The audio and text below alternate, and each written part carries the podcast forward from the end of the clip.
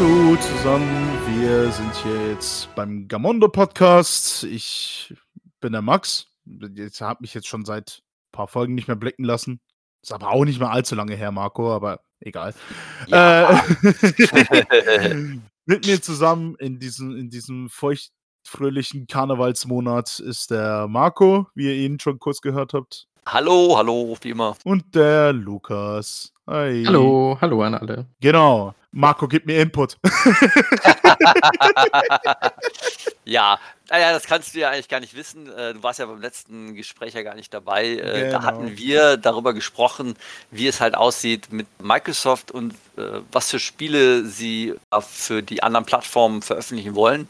Und ob überhaupt, also ich zumindest zu dem Zeitpunkt, wo wir den Podcast aufgenommen hatten, letzte Woche war das oder vorletzte Woche? Nee, muss vorletzte Woche gewesen sein, ne? Ich bin mir gar nicht mehr so sicher, wie, lange das Aber vorletzte Woche habt ihr das gemacht, ja. Ja, da äh, hatten wir darüber gesprochen, weil Microsoft, naja, es gab Gerüchte, dass Microsoft äh, Spiele für andere Plattformen auf andere Plattformen bringen möchte. Ich, Mhm. ich wiederhole mich hier. Und dass sich da sehr viele darüber aufgeregt haben, obwohl das noch gar nicht bestätigt war. Und Microsoft hat dann noch gesagt, ja, wir geben halt irgendein Statement nächste Woche äh, raus. Und meine Güte, da war die Welt am, am, am, am Abgrund irgendwie. Und da hatten wir halt darüber gesprochen, ja, was halten wir von diesen Gerüchten und wenn was dran ist, was sind das so ungefähr für Spiele, die wir da erwarten können? Und da lagen wir, ja, ich sag mal, zu 50 Prozent irgendwie richtig. Ich meine, eigentlich vielleicht sogar sogar mehr, weil das äh, Microsoft tatsächlich Spiele rausgebracht hat. Äh, das war ja dann tatsächlich so, beziehungsweise angekündigt. Und äh, seit dieser Woche wissen wir ja auch, welche Spiele es jetzt konkret sind. Wir hatten, also beim letzten Podcast, so die Vermutung, es wird Hi-Fi Rush sein und irgendein Mhm. anderer Titel. Wir dachten eher an jetzt hier Starfield oder das nächste Indiana Jones. Also, dass ein großer Titel dabei ist, aber es sind halt eigentlich nur vier kleine Spiele. Ähm, und namentlich halt äh, Pentinent, das kommt für die Mhm. Switch und auch für die PlayStation 5. Dann Grounded, auch für Switch, PS5. Und das waren die beiden Titel, die halt jetzt auch in der Nintendo Direct diese Woche vorgestellt worden sind. Ja. Und dann haben wir dann noch äh, Hi-Fi Rush, wie es vermutet worden ist, wie wir auch richtig lagen. Und äh, Sea of Thieves halt. Genau. Ah, das war äh, irgendwie dann nicht ganz so überraschend, weil irgendwie war das so abzusehen. Äh, und wie wir auch richtig lagen, es sind halt jetzt hier nicht diese großen Spiele, kein, kein Gears of War oder Halo oder sonst irgendwas, wo es ja auch unendlich viele Gerüchte im Netz gab. Das, äh, aber das konnten wir uns nicht vorstellen und so ist jetzt halt tatsächlich auch nicht gekommen. Ja, was Noch haltet nicht. Wer weiß. Ach, das, äh, was haltet ihr davon? Also von dieser Schiene, von den Veröffentlichungen? Max? Ähm, sorry. kannst auch gerne anfangen, also so ist ja nicht. Okay, Ich Lukas. dachte, ich, ne- ich nehme die Stille, weil keiner was gesagt hat. Ja. Ähm, Lukas. äh, ich finde es gut, also dass äh, mehr Spiele für mehr Leute auf verschiedenen Plattformen. Pentiment ist jetzt ja auch schon vor drei Tagen rausgekommen und die anderen drei Spiele haben auch Release-Daten. Das ist jetzt alles in den nächsten zwei Monaten. Ähm, die Spiele sind auch eigentlich so alt, dass äh, das für Xbox oder für Microsoft auch eigentlich keinen Verlust darstellt. Von daher ist es auch nur logisch. Gerade sowas wie Sea of Thieves, ähm, vielleicht jetzt nochmal in direkter Konkurrenz zu Skull and Bones auch und nochmal ein paar Spieler mitzunehmen, die vielleicht enttäuscht davon sind. Hm, ist Ähm. Gerade Multiplayer-Spiele, auch Grounded oder so, das, ähm, das ist schon ganz gut, wenn du da eine größere Spielerbasis hast. Und also das Neueste ist dann Hi-Fi Rush noch, das kam ja letztes Jahr im Januar raus. Ähm, ist super geiles Spiel und cool, dass es jetzt eben mehr Leute spielen können. Ich bin gespannt, wie sich die Spiele verkaufen. Ich könnte mir vorstellen, schon teils recht gut und bin dann vor allem gespannt, wie sich das entwickelt, ob ähm, Microsoft, was sie überlegen, äh, noch weiter auf die anderen Plattformen zu bringen, weil ich glaube, das ist, also, es wird nur der Anfang sein, bin mir da relativ sicher. Und äh, Phil Spencer meinte ja auch, es ist jetzt erstmal zum Testen. Ähm, schauen wir mal. Ja. Max, hast du eine Meinung dazu? Ähm, ich finde es ja immer erstaunlich, dass sobald solche Meldungen durchgehen, immer äh, auf Twitter so komplett ausgerastet wird und gesagt wird, ah, Xbox ist tot, Oh ja. ah, Xbox ist am Leben. Und um meinen, gu um meinen guten Freund Knöbel zu zitieren, der auf Twitter immer wieder postet, diesen, diese, diese Szene aus SpongeBob, wo äh, Patrick an dieser Lampe zieht und die ganze Zeit sagt so, tot leben, tot leben, tot leben. So ungefähr fühlt sich das an äh, bei, bei, solchen Diskussionen, weil immer wenn etwas passiert, heißt es sofort, ach nein, Microsoft und Xbox ist tot. Und wenn etwas äh, in Richtung Exklusivität passiert oder etwas, was exklusiv und was gut ist, heißt es, boah, geil, äh, Microsoft und Xbox leben wieder. Ähm, das wird immer sehr binär gesehen, sehr ausgeweitet. Für mich, also ich bin immer für Plattformdiversität kann man das nicht nennen, aber wenn Spiele Multiplattform werden, es ist einfach wesentlich zugänglicher für alle, ähm, darauf zuzugreifen. Und äh, einfach schließt niemanden aus. Das beglückwünsche, das, oder das heißt, heißt es immer gut. Allerdings äh, müsste dann natürlich garantiert werden, dass die Ports dann durchaus halt auch dieselben Qualitäten aufweisen, weil es in der Vergangenheit auch sehr viele beschissene Ports gab. Mhm. Ähm, das muss eben bei solchen Multiplattform-Titeln gewährleistet werden. Inwiefern sich das da weiterentwickelt, das ist äh, noch abzusehen. Das wird wahrscheinlich ähm, noch absehbar sein. Äh, allerdings freut es mich dann sehr, dass dann auch sowas wie Hi-Fi Rush dann auch mehr Aufmerksamkeit bekommt, ähm, weil das ja eben schon bereits letztes Jahr im Januar rausgekommen ist und irgendwie untergegangen würde ich das jetzt nicht nennen. Ähm, ich meine, es haben schon ziemlich viele Leute das gespielt, vor allem, weil das ja auch so ein Shadow Drop äh, war. Ähm, allerdings äh, bin ich da sehr froh drum, dass dann wesentlich mehr Leute eben dann wirklich auch in, in sowas wie Hi-Fi Rush dann auch einsteigen können und das dann auch nachholen können, nachdem sie dann so viel darüber gehört haben. Und ja, also generell Multiplattform, Daumen hoch dafür. Ja, ich glaube, noch ein weiterer Vorteil ist, dass also für Sammler, dass aufgrund dessen natürlich jetzt dann auch äh, physische Versionen viel wahrscheinlicher sind, beziehungsweise auch umgesetzt werden. Also ich habe jetzt mhm. bei Limited Run Games gesehen, dass sie auch schon Pentinent halt äh, angekündigt haben. Das heißt, ich glaube, das wäre, wenn es jetzt nur auf einer Plattform ist oder äh, ich sag mal Xbox-Plattform, ähm, da würden die das wahrscheinlich ich würde sagen, es ist unwahrscheinlicher, dass da eine physische Version gekommen wäre, weil äh, für die Microsoft-Konsole kommen da sehr, sehr wenige Titel. Nur hatten wir, glaube ich, letzte Woche auch, oder beim letzten Podcast, glaube ich, auch darüber gesprochen gehabt, dass das, wenn es jetzt auf anderen Plattformen kommt, dass das dann eine größere Wahrscheinlichkeit hatte, äh, überhaupt äh, physisch zu erscheinen. Was das angeht, würde ich tatsächlich mir wünschen, dass Limited Run Games wesentlich weniger physische Version von den Spielen übernimmt. Wieso? Achso, wegen. Achso, ich weiß warum. Also, äh, weil die halt äh, äh, ja lange brauchen oder zum einen das und einfach die Exklusivität, dass das bei denen halt liegt und äh, klar kann man das. Also ich hatte schon sehr viele Fälle gelesen, dass Leute sich äh, eine physische Version davon vorbestellt haben, das seit Ewigkeiten dann nicht geliefert wurde, über ein Jahr lang und äh, sie dann eben auf die japanische physische Version ausweichen mussten, die dann später rausgekommen ist. Und ähm, ja, ja äh, die äh, haben jetzt Zeit, also ich meine, wir, äh, das betrifft hauptsächlich wahrscheinlich so ein bisschen Europa. Äh, mhm. Ich meine, ich, ich ich habe selber ja auch schon die Erfahrung gemacht, dass da Vorbestellungen echt schon ein Jahr oder anderthalb Jahre, ich glaube, das war so, so ziemlich das längste, äh, mhm. vorher stattfinden und dann musst du so lange warten, bis das dann wirklich äh, erschienen ist. Genau, die haben, ja. ja, es ist halt ein großer Publisher. Ich meine, die sind halt inzwischen Publisher. Ich meine, die bringen ja auch Spiele so raus. Mhm. Äh, und ja, da muss man halt damit rechnen, dass es halt ein bisschen länger dauert. Äh, inzwischen hat sich die Situation ein, zum einen ein bisschen verbessert, zum anderen verschlechtert. Also zum einen verbessert, weil jetzt die äh, Lieferzeiten nach Europa verkürzen, weil die ja jetzt noch einen, so Logistikpartner haben. Ich glaube, Purple Dot heißen die. Echt? Ähm, ja, ja, dann äh, fallen mhm. auch die, sind auch die Versandkosten viel, viel günstiger halt. Also und, Sorry, seit wann? Weil ich hab, wollte neulich bestellen und das war alles äh, wie immer. Also sehr hohe Versandkosten, sehr hohe Importkosten und so. Echt? Deswegen, ja. Bist du nicht über so eine äh, separate Seite gekommen, wo du das, oder hast du das über die, ich weiß jetzt nicht genau. Achso, äh, ich krieg halt immer den Newsletter und ich wollte halt reingucken, es war irgendein mhm. Chanté-Spiel, das jetzt nochmal limitiert war. Ja, Chanté äh, Advanced-Spiel, genau. Genau, und äh, das war ganz normal der Klasse, also das klassische, sehr teure Versand und Import und Steuern und was weiß ich. interessant. Also ich hatte ja äh, auch noch zwei Spiele bestellt gehabt letztens. Äh, was ist ja letztens? Also ich glaube äh, Anfang des Jahres irgendwann war das.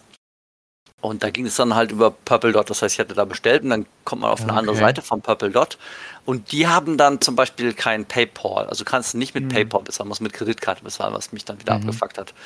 Aber ähm, dadurch war es halt erstmal günstiger, weil es halt dann der Vertrieb über Europa äh, läuft. Äh, und ich rechne damit, dass das dann auch ein bisschen schneller klappt. Mhm. Äh, allerdings äh, können die natürlich auch an dem äh, an der Herstellung nichts ändern. Das heißt, nur die Versandzeit verkürzt sich, nicht äh, ja die Vorbereitungszeit. Und das ist, glaube ich, halt immer noch sehr, sehr lange halt. Ich weiß jetzt nicht, ich glaube, ich seit einer äh, ein paar Wochen ist, glaube ich, bei mir jetzt auch noch äh, hier das Monkey Island Spiel unterwegs. Ich hoffe, das kommt irgendwann mal an, weil das mhm. hatte ich auch schon bisschen länger äh, her, aber das ist ja schon unterwegs, aber es ist noch nicht da. Aber gut, äh, es soll ja kein äh, Run Games Podcast werden. Äh, äh, ich mag ja viel lieber, kennt ihr Strictly Limited Games? Ja, die sind besser. Ah, die sind halt auch in Deutschland halt, ne? Ich meine, äh, ist, ist, das gleiche, äh, nicht das gleiche, aber sehr, sehr ähnlich zu Limited Run Games. Äh, ähnliches Prinzip, ja. Ähnliches okay. Prinzip. Dauert auch lange, ich glaube sogar ein bisschen länger, was die Vorbereitungszeit. Dafür ist die Lieferzeit wahnsinnig kurz, weil das halt innerhalb von Deutschland ist und die Versandkosten sind natürlich da ähm, entsprechend gering. Hm. Aber es liegt halt daran, weil die halt hier, hier in Deutschland sitzen. Nein, Aber ich bin ja nicht mehr so der Freund von Limited Run, einfach aufgrund dieser ganzen also sie haben letztes Jahr schon angekündigt, dass sie ja diesen Store, also einen richtigen Store machen wollen und nicht nur so einen neuen Versandpartner in Europa. Und irgendwie ist das, hat sich dann gar nichts getan. Die kommunizieren auch generell, finde ich, sehr, sehr schlecht. Ähm, ja, ich ja, finde ehrlich gesagt nicht mehr sonderlich gut, muss ich sagen. Ich kann das so unterstreichen. Äh, nichtsdestotrotz möchte ich nicht auf die physischen Veröffentlichungen von denen verzichten, weil die sind halt so de, äh, auf dem Markt halt so der größte. Ja. Halt. Das ist ein bisschen da, ein Problem, ehrlich gesagt. Ja, ja. Ich hoffe, dass da. Ja, gut, ich meine, es gibt noch viele alternative Shops. Äh, allerdings äh, sind die alle nicht ganz so groß und ich glaube, äh, ja, Limited Run Games, die ziehen sich schon so die besten Lizenzen so ein bisschen. Mhm. Mhm. Ah, ja, gut. Äh, muss man halt abwägen, ne? Also, und es gibt ja noch den japanischen Markt, die bringen ja auch immer ihre Spiele und wenn halt äh, da halt die Übersetzungen drauf sind, dann kann man ja da die Version, ich meine, das habe ich auch schon sehr oft gemacht.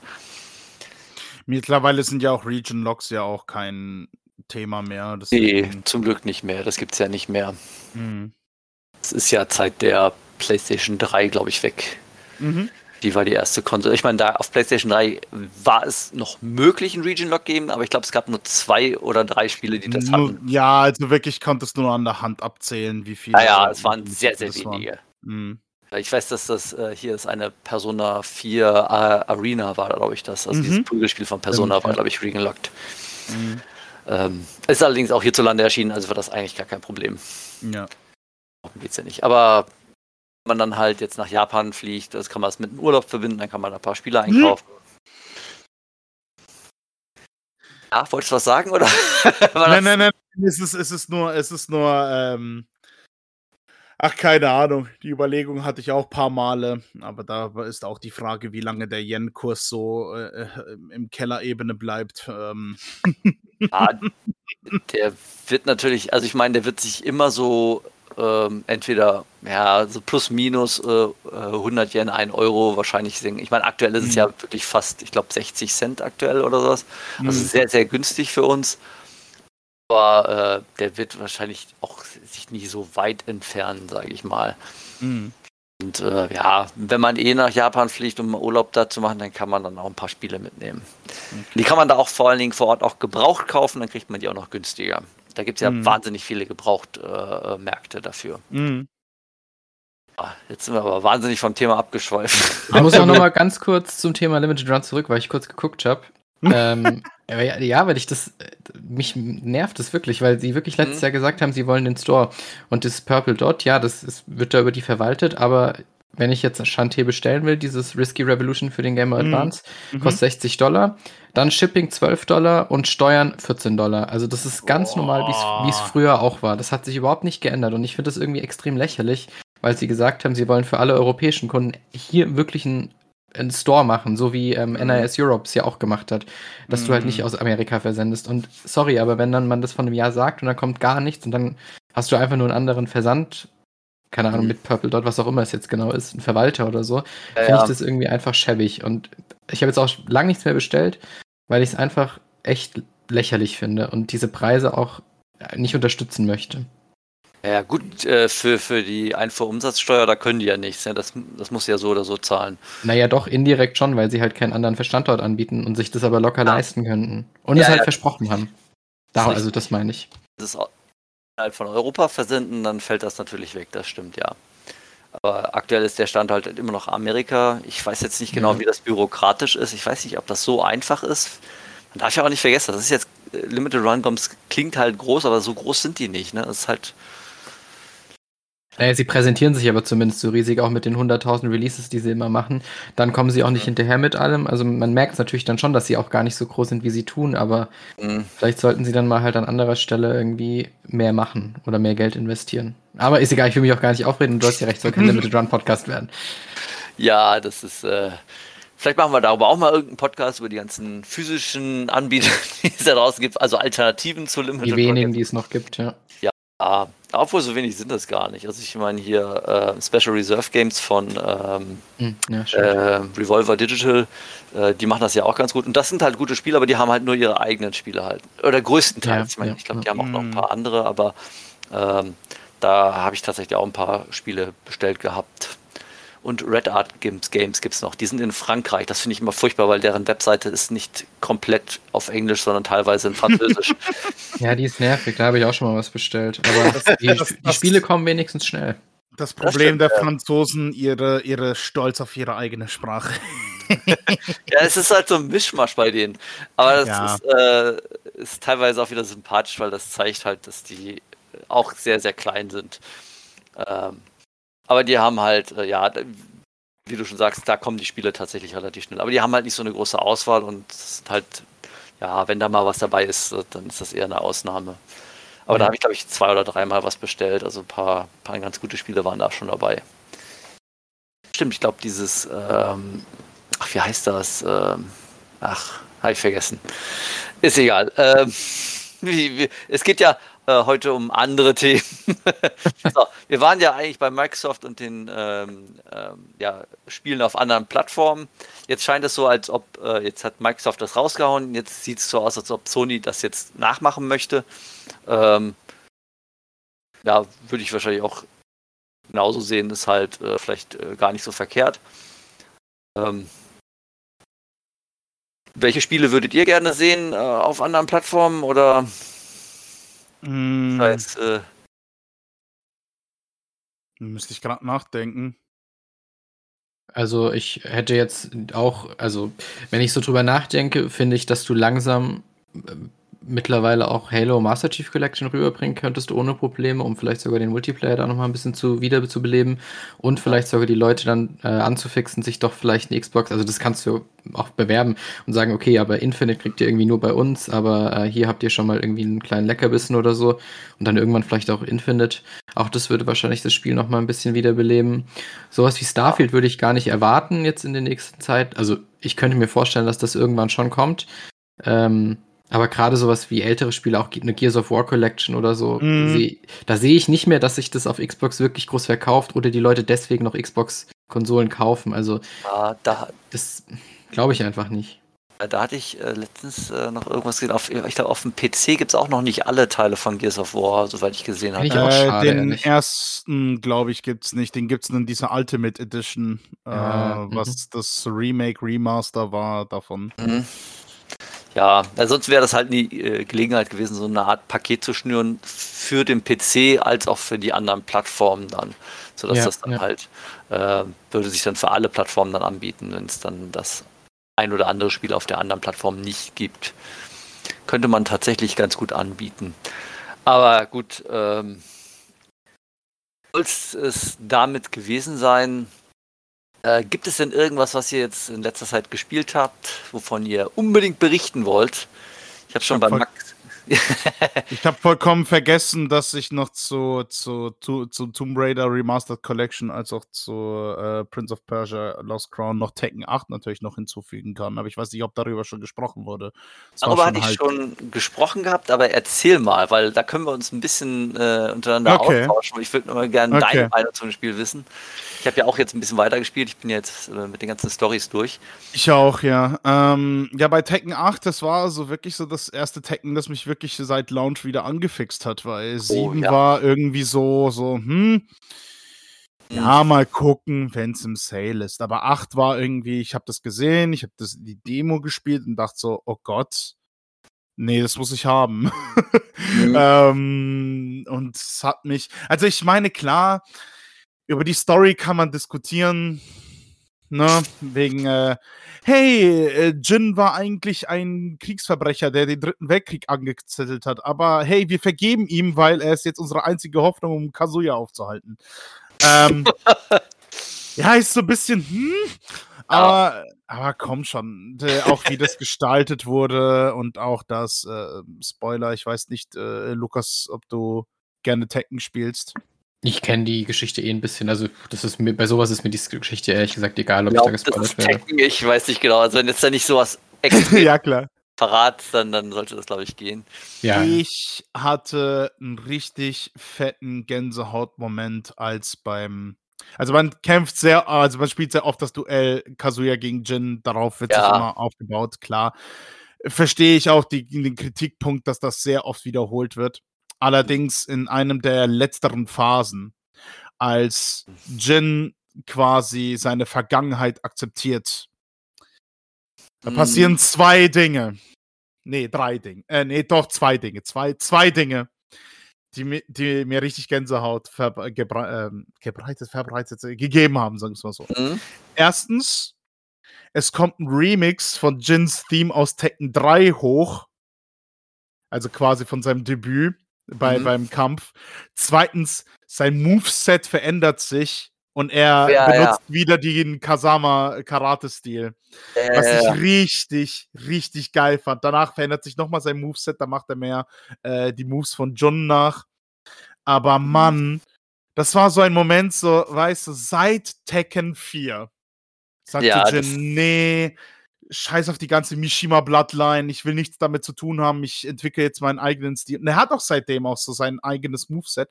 Aber dass mhm. er an dem Punkt seine Vergangenheit akzeptiert und sagt, ah, scheiße, also, aber er ist so mein Vater halt, ne? Und das, so wurde ich halt anfangs trainiert. Und mhm. vielleicht ist das die einzige Möglichkeit, wie ich ihn besiegen kann. Und dann macht er das wirklich. Das ja, das, das wurde ja auch geil. thematisiert. Äh, da ja, sagt ja. er ja auch, ich habe jetzt keine Angst mehr, den Mishima-Style zu verwenden. Ja. Äh, das das äh, habe ich ja, ich weiß nicht, gestern erst wieder gespielt, weil ich das äh, mhm. alternative Ende haben wollte. Ah, ja, ja. Mhm. Und ja, das, das, ja, fand ich, fand ich auch großartig. Also es gibt ja auch eine Szene, wo Katsuya äh, Jin gegen einen Felsen schlägt und dahinter mhm. schlagen die Wellen auf und das geht dann alles in Zeitlupe. Das, ey, das ist also optisch sehr opulent. Es ist so ästhetisch so schön gestaltet und so viel Wucht und dergleichen. Auch die Musik passt so gleich. Nur die Story ist halt scheiße. Ja, äh, keine Ahnung. Und irgendwie, ich weiß nicht, die, die, die, die, die, die, dieses Duell zwischen Kazuya und Jin hat mir irgendwie mehr bedeutet als bei 7 das Finale zwischen genau, Heihachi und Kazuya. Ne? Ja, ich fand es auch schön, dass das halt jetzt, äh, also äh, bei dem Story-Modus zumindest, ist, dass das jetzt nicht so, so ein abgefuckter Gegner ist. Ich weiß noch, bei Tekken 7, da war der äh, Endgegner. Akuma. Oh, ey das hat mich echt abgefuckt, wie lange ich daran gesessen habe. Und äh, aber ich wollte ja die Story spielen und das haben sie halt auch so ein bisschen ja äh, vereinfacht, sag ich mal. Mm. Die haben auch zwischen den Kämpfen dann ein paar Zeitlupen-Momente gemacht, also bei jedem Kampf, wo das Spiel mm. dann einfach mal ein bisschen ranzoomt, es geht in Zeitlupe, man wird, dann sagt der eine was oder die andere. Das ist so toll gemacht. Also mm. super in Szene gesetzt. Ich finde es auch cool, dass es so quasi Muso Stages auch so gab, so wo man mhm. äh, oder so Tekken halt Force-mäßig, ja. Ja, ja, so ein bisschen an Tekken Force angelehnt, sodass man da auch mit den anderen Figuren so irgendwie diese Tekken Force-Leute kaputt macht. Oder nee, die Saibatsu, Mishima Saibatsu-Leute waren das, glaube ich. Mhm. Keine Ahnung.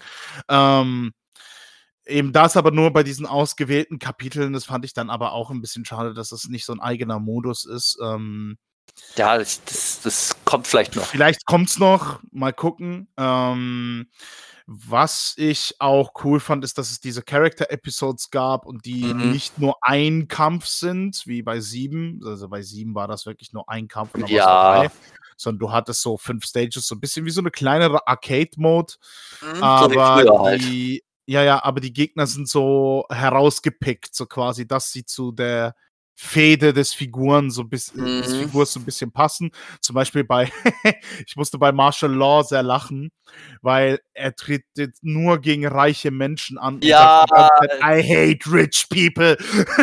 ja, der hat dann immer den gleichen Spruch gesagt. Ich dachte, ja. okay, das ist so, I hate rich people. I ja. hate rich people. das war ja, ja. Aber die triezen den halt so und ich finde das so großartig. So, I hate rich people. Obwohl es da auch mittlerweile so Fans gibt, die sagen, ja, die finden es ein bisschen schade, dass Paul und ähm, Law oh. so zu, zum, zum, äh, zum Comedy-Duo mehr werden, als dass sie wirklich ernsthafte Competitor sind. Mhm. Aber das ist schon ein Problem, das existiert schon relativ lange eigentlich. Nur ja. ist halt jetzt schade. Oder auch zum Beispiel, dass Asuka irgendwie seit Tekken 5 so irgendwie komplett an Relevanz verloren hat. Ähm, ja, die ah, kam ja. ja. auch erst seit Tekken 5, ne? Oder? Ja, naja, was heißt erst? Tekken 5 ist auch schon 19 Jahre alt, mein Freund. ja, ja, halt. äh, ja, aber die, die, da hatte ich tatsächlich so einen Tweet gelesen gehabt, dass sich jemand aufgeregt hatte, äh, dass äh, Asuka lächerlich gemacht worden ist, in, ich glaube, im, im in dem Story-Modus, wo sie in der Arena Jin anfeuert und wo sie äh, eine komische äh, Anspielung gemacht hat. Äh, ich kann das gar nicht mehr wiedergeben, weil ich das schon wieder vergessen habe, was das war. Aber da hat tatsächlich Harada dran drauf geantwortet, also der, der Macher von, von mhm. Äh, Tekken, darauf geantwortet. Ja, das ist, weil sie halt aus Osaka stammt. Äh, die macht, also Leute aus Osaka machen Witze immer mit. So wenn, der hat als Beispiel genannt, äh, wenn du in Osaka jemanden Banane in die Hand drückst und sagst, hier, guck mal, dein Vater ist dran, dann, dann telefonieren die erstmal mit der Banane. Äh, ah, also, okay. Ähm, das äh, hatte ich schon öfters mal gehört. Also, aber ich meine, ja, die Erfahrung habe ich jetzt noch nicht gemacht, so, weil ich, ich mich nicht traue, die Leute zu verarschen. Ähm, aber das soll wohl so, so ein Ding sein. Und äh, Asuka, auch wenn sie halt, äh, Moment, die ist Jins Schwester, ne? Äh, Asuka Cousine, Cousine, Cousine, Cousine. Cousine. Ja, irgendwie ist sie mit dem verwandt. Ja. Ähm, und die kommt halt aus Osaka und äh, deswegen ist halt so, soll das so der, der, der, der Witz an der Sache sein. Hm. Die Familie ist also so echt über, äh, übersichtlich geworden. Also wir ja. haben ja Jin bis Jinpachi, also äh, so Vater, Großvater, äh, Urgroßvater. Aber Jinpachi kommt ja gar nicht mehr vor. Ja, Jinpachi kommt gar nicht mehr vor. Es gibt noch die Ehefrau von Heihachi, ich habe vergessen, wie sie hieß. Die Jun, ne? Ach so, nee, nicht von Heihachi, nein, nein. Äh, das von, von Katsuya, die äh, die Jun, also das ist ja, Jun ist ja. Jin ja, Jun ist ja klar, die, die, die kommt jetzt zurück, äh, hat einen groß, äh, großartigen Rückkehr, ist auch OP as fuck. Die, äh, der Sebastian hat ja vor, äh, vorhin, sag ich schon, also Freitag Was? diese Statistik äh, veröffentlicht, welche ja, ja. am häufigsten verwendet. Ich habe mich gewundert, dass Jun so weit oben ist, bis ich mal gegen sie gekämpft habe. ja, äh, die, die ist echt verdammt statt, äh, stark. Ich, hieß sie nicht Kushina, die äh, Ehefrau von Heihachi? Die kam auch, glaube ich, bei sieben vor. Oh, kann sein, ich weiß es gar nicht mehr genau. Ja, aber wir wollen ja nicht spoilern, weil es gibt vielleicht eventuell in Teil 8 einen neuen neues Mitglied in der Familie. Hm. Aber ich glaube, so ein großes Geheimnis ist das gar nicht, aber wir wollen mal nicht spoilern. Ach Gott. Ach ja. Äh, beste Debütantin, die ist. Äh, Kazumi Mishima war das übrigens, sorry. Äh, Kazumi. Kazumi, äh, war das. Äh, die Debütantin, ja, die einfach allen Sturm erobert hat, natürlich Reina. Ach, Ach Reina, ja. Ach Gott. Ja, ich habe erfahren, dass das wohl ähm, designt wurde vom Designer von Bayonetta. Und äh, nachdem Echt? mir das gesagt wurde, äh, ich sehe es. Ich sehe es sowas von. Echt? Ich muss ja jetzt... auch, so, auch so ihre Attitüde. Aber ist nur Hören sagen. Ich weiß nicht, ob ich. Ich habe es nicht gecheckt. Ähm, kann sein, dass das. Inner Bullshit ist. Also. Ich weiß nicht. Also. Gut, die könnte vielleicht jetzt von, von, von Bayonetta 3 so ein bisschen, da würde sie ganz gut reinpassen. Mhm. Aber egal, die ist auch sehr stark, muss man sagen. Absolut. Glaube ich auch Äh, sehr häufig verwendet. Ja, die habe ich tatsächlich gemaint in diese Arcade ähm, Dings, ähm, Arcade Quest. mhm, in Arcade Quest. Also ich weiß nicht, ob das äh, ah, die the Design came from Mari Shimazaki und die ist ja die Bayonetta Character Designerin, also ja tatsächlich. Ähm, die hat okay, halt ja. Concept Art für Reina, für Asuka äh, geteilt und für John auch. aber das ist Und hat cool. da halt so die Kostüme auch designt davon. Ähm, ja, wie fandest du den Arcade Quest? Ich fand das ganz nett. Am Anfang war ich so überhaupt nicht begeistert davon, weil mich das so von den Stilmäßig, weil ja. haben halt in der Realität sind alle Comicfiguren und in, wenn sie Videospiele spielen, ist es realistischer, sag ich mal. Ja. Das ist so, so ein Widerspruch. Aber äh, ich habe mich damit abgefunden. Eigentlich ist Arcade Quest ja quasi nur, kannst du Leute dir raussuchen, gegen die du dann halt quasi kämpfst. Das ist quasi nichts weiter als eine Mhm. Lobby quasi, wo du halt immer weiter fortschreitest. Die Geschichte ist mir auch sowas von Latte. Ähm, habe ich jetzt noch nicht ganz durch. Ich bin da jetzt bei der, ich glaube, fünften Arcade. Mhm. Äh, Ich, äh, bei Neptune bin ich jetzt, glaube ich, so heißt die Arcade, Mhm. glaube ich, bin ich ganz sicher. Ähm, da gab es ein paar Kämpfe, die ich, wo ich echt Schwierigkeiten hatte. Der Rest war relativ easy. Äh, ich sag relativ, weil ich da ähm, gut durchkomme. Ähm, aber es gab halt, äh, also ein, das war glaube ich in der dritten Arcade, da gab es äh, jemanden, der hatte die Alisa, also diese Borovic, oder wie Mm. heißt diese Roboter da. Ja. Oh Mann, ey, da, ey, da hatte ich so viele Versuche, weil ich da. Das lag wahrscheinlich dran, weil, weil ich, also ich, äh, meine Figur, die ich gewählt hatte zum Kämpfen, war Link Xiaoyu, weil ich den Stil äh, seit Tekken 3 immer relativ cool fand und weil die sich immer so klein machen kann, dann kann man die immer recht schlecht treffen. Ich wollte schon gerade sagen, du kleiner Feigling, wahrscheinlich weil sie sich so gut ducken kann, ey. Ja, das, äh, damit weichst du fast allen äh, hoch, hohen äh, Schlägen halt aus. Ja. Und ähm, aber gegen die, ich hatte so gut wie keine Chancen. Ich habe dann irgendwann hatte ich mal gewonnen und dann habe ich gesagt, okay, jetzt ist, jetzt ist gut. Ähm, ich brauche ja nur einmal gewinnen. ah, Ach, ja, ja. ja. Ist, äh, ich hatte jetzt dann auch äh, schon relativ viele Trophäen zusammen. Da habe ich mal geguckt, was gibt's für Trophäen. Ähm, und eine Trophäe ist, du musst äh, gegen Harada kämpfen. Sein Geist, ja, das Äh, kannst du erst, nachdem du die Arcade-Modus beendet hast. Da kommst du dann Ah, in so einen okay. Raum und dann kannst du ja diese Geister, Geister in Anführungsstrichen aussuchen. Also unter Ja, ja, anderem genau. wurde eben durch AI ähm, eben die, Trainieren kannst. Ja, ja, das hatte ich schon gemacht. Die Kampfverhaltensweisen dieser Spieler halt eben aufgezeichnet und dass die dann, Mhm. wie sie darauf reagieren. Und da kannst du unter anderem eben auch Harada besiegen, der dann eben auch Matches bestritten hat in den professionellen Ligen. Ja. Na gut. Ähm, was sagst du jetzt so, dein Fazit zu Tekken 8? Ich bin auch sehr froh, dass Tekken Ball-Modus auch zurück ist. Ja, das ist toll, ne? ähm, ja, generell Tekken 8. Ähm, was man vielleicht echt etwas kritisieren könnte, ist, dass jetzt tatsächlich äh, Harada jetzt ähm, auch im Nachhinein, nachdem die ganzen Tests jetzt gelaufen sind, jetzt wirklich. Mikrotransaktionen eingeführt hat. Ja, das stimmt, das wollte ich ja eigentlich auch ansprechen, richtig, genau. Das ist halt wirklich etwas, was man kritisieren könnte, weil äh, ja, ich meine, 4 Euro pro Kostüm, sehr, äh, sehr viele Legacy-Kostüme auch dabei, also aus den vorherigen Teilen, was ich sehr, sehr cool finde, unter anderem Jins ähm, Trainingsanzug aus Tekken 4, was ich Mhm. ähm, super nice finde. Äh, Eddie Gordo als DLC-Charakter wurde ja vor Launch ja schon bekannt gegeben, dass er der Ja, erste DLC, DLC, sein wird. Äh, da gab es auch schon zu Recht ein bisschen Kritik, obwohl jetzt ähm, Azucena ja so ein bisschen Eddie vom Stil her ersetzen sollte. Ja, Ähm, ist wild. ja, ja. Aber was generell gesagt werden muss, ähm, das sieht man halt leider jetzt häufiger und häufiger, dass Leute erstmal die Mikrotransaktionen nicht einführen, um die guten Reviews zu kassieren und dann, Mhm. nachdem die ganzen Reviews gelaufen sind, dann eben diese Transaktionen einführen. Und Ja, das ist in meinen Augen auch äh, schon No-Go, weil das zeigt mir so, hey, hier, okay, wir warten die initialen Antworten ab und dann machen wir unseren Shit.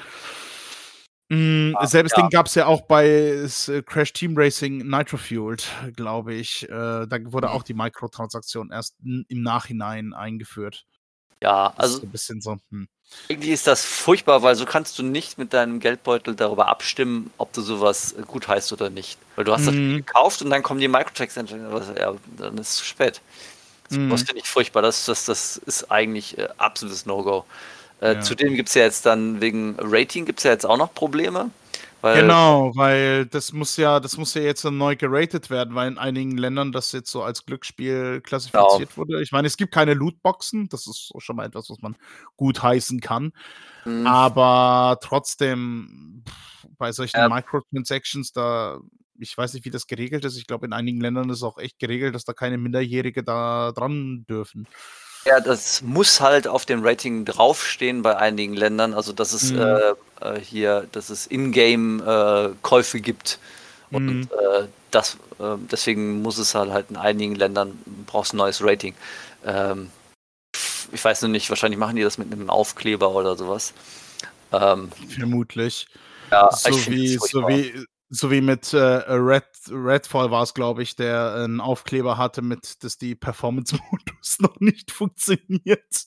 Oder Ja, dass erst später kommt. Ähm, ja, ach, keine Ahnung. Generell kann ich aber echt sagen, Tekken 8 ist echt klasse. Also Mhm. von dem, was es bietet. Ich finde es nur ein bisschen. Da haben wir auch wieder die Dis- Diskussion, dass Leute auf Social Media anfangen zu sagen: so, äh, das Spiel ist tot nach äh, paar Wochen, weil man jetzt eben überall jetzt eher so Helldivers 2 so als riesigen Multiplayer-Titel sieht und weniger Tekken 8. Aber ich bin, ich hoffe mal, dass auch über die DLCs auch ähm, wir auch was Nices bekommen. Äh, vielleicht, vielleicht, ich hoffe wirklich auf diese Muso-Modus, weil das fand ich echt super nice. Schade, wenn das als Konzept in ein paar Kapiteln der Hauptstory stehen bleibt. Das würde ich mir äh, gerne als äh, Modus ähm, wünschen. Mhm. Ansonsten äh, kann ich nur sagen, viele Tekken Online-Spieler brauchen unbedingt ein scheiß LAN-Kabel.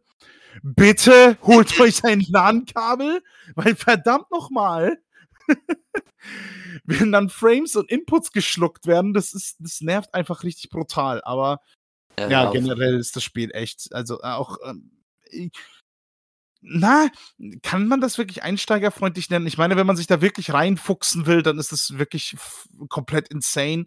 Aber es ist zugänglicher, quasi, wenn du dich, dir das leichter machen willst, einen leichteren Stil nehmen willst Ja. und dann da die Special Moves machen willst, das ist dir immer jederzeit gewährt. Äh, was ich auch sehr begrüße, äh, dass du die Musik anpassen kannst. In jedem einzelnen Punkt, in jedem einzelnen Stage. Aus allen acht Tekken-Spielen plus Tech Tournament. das habe ich noch gar nicht gesehen. Richtig cool. geiles Feature. Absolut geil. Ich, ich f- hab's auch noch nicht genutzt, aber man, ich bin da schon am überlegen, ah, so ein Playlist zu bauen und was verwende ich wo, äh, was würde eher reinpassen und ja, ach, aber schon ich finde geiles die, Spiel. ich find die Musik in Tekken 8 tatsächlich richtig gut, muss Ja. ich sagen. Also, äh, Ja, die ist auch geil. Absolut. Das ist tatsächlich, äh, habe ich nichts zu meckern. Also ich fand ja, na gut, äh, in Tekken 7 weiß ich gar nicht mehr, wie die Musik war, aber davor war die halt immer so ein bisschen Tekkengedudel. ich weiß nicht. Aber jetzt, ja, jetzt ist es tatsächlich, also du hast ja auch eine, größere Bandbreite. Also ich mag ja diesen Mhm. Song aus äh, Ortis Fan äh, Farm, also der, der von der ersten Mhm. Runde jeweils, weil das wechselt ja in der zweiten Runde. Mit den, mit den Alpakas, die du wegboxen kannst. Ja, genau. Äh, Es ist, es ist geil. Ähm, ja. Ähm, ach ja, genau. Es äh, kommt ja noch äh, ein neuer Story-Modus, der ist ja schon bestätigt, Oh, äh, wo der für die neuen äh, DLC-Charaktere sein soll. ah, äh, aber- die Character Episodes oder. Genau, aber es soll auch für die, äh, für die Leute, also nicht Character-Episodes, der, der Radar hat gesagt, es ist nicht einfach nur diese Character-Episode, sondern es ist ein komplett neuer Story-Modus.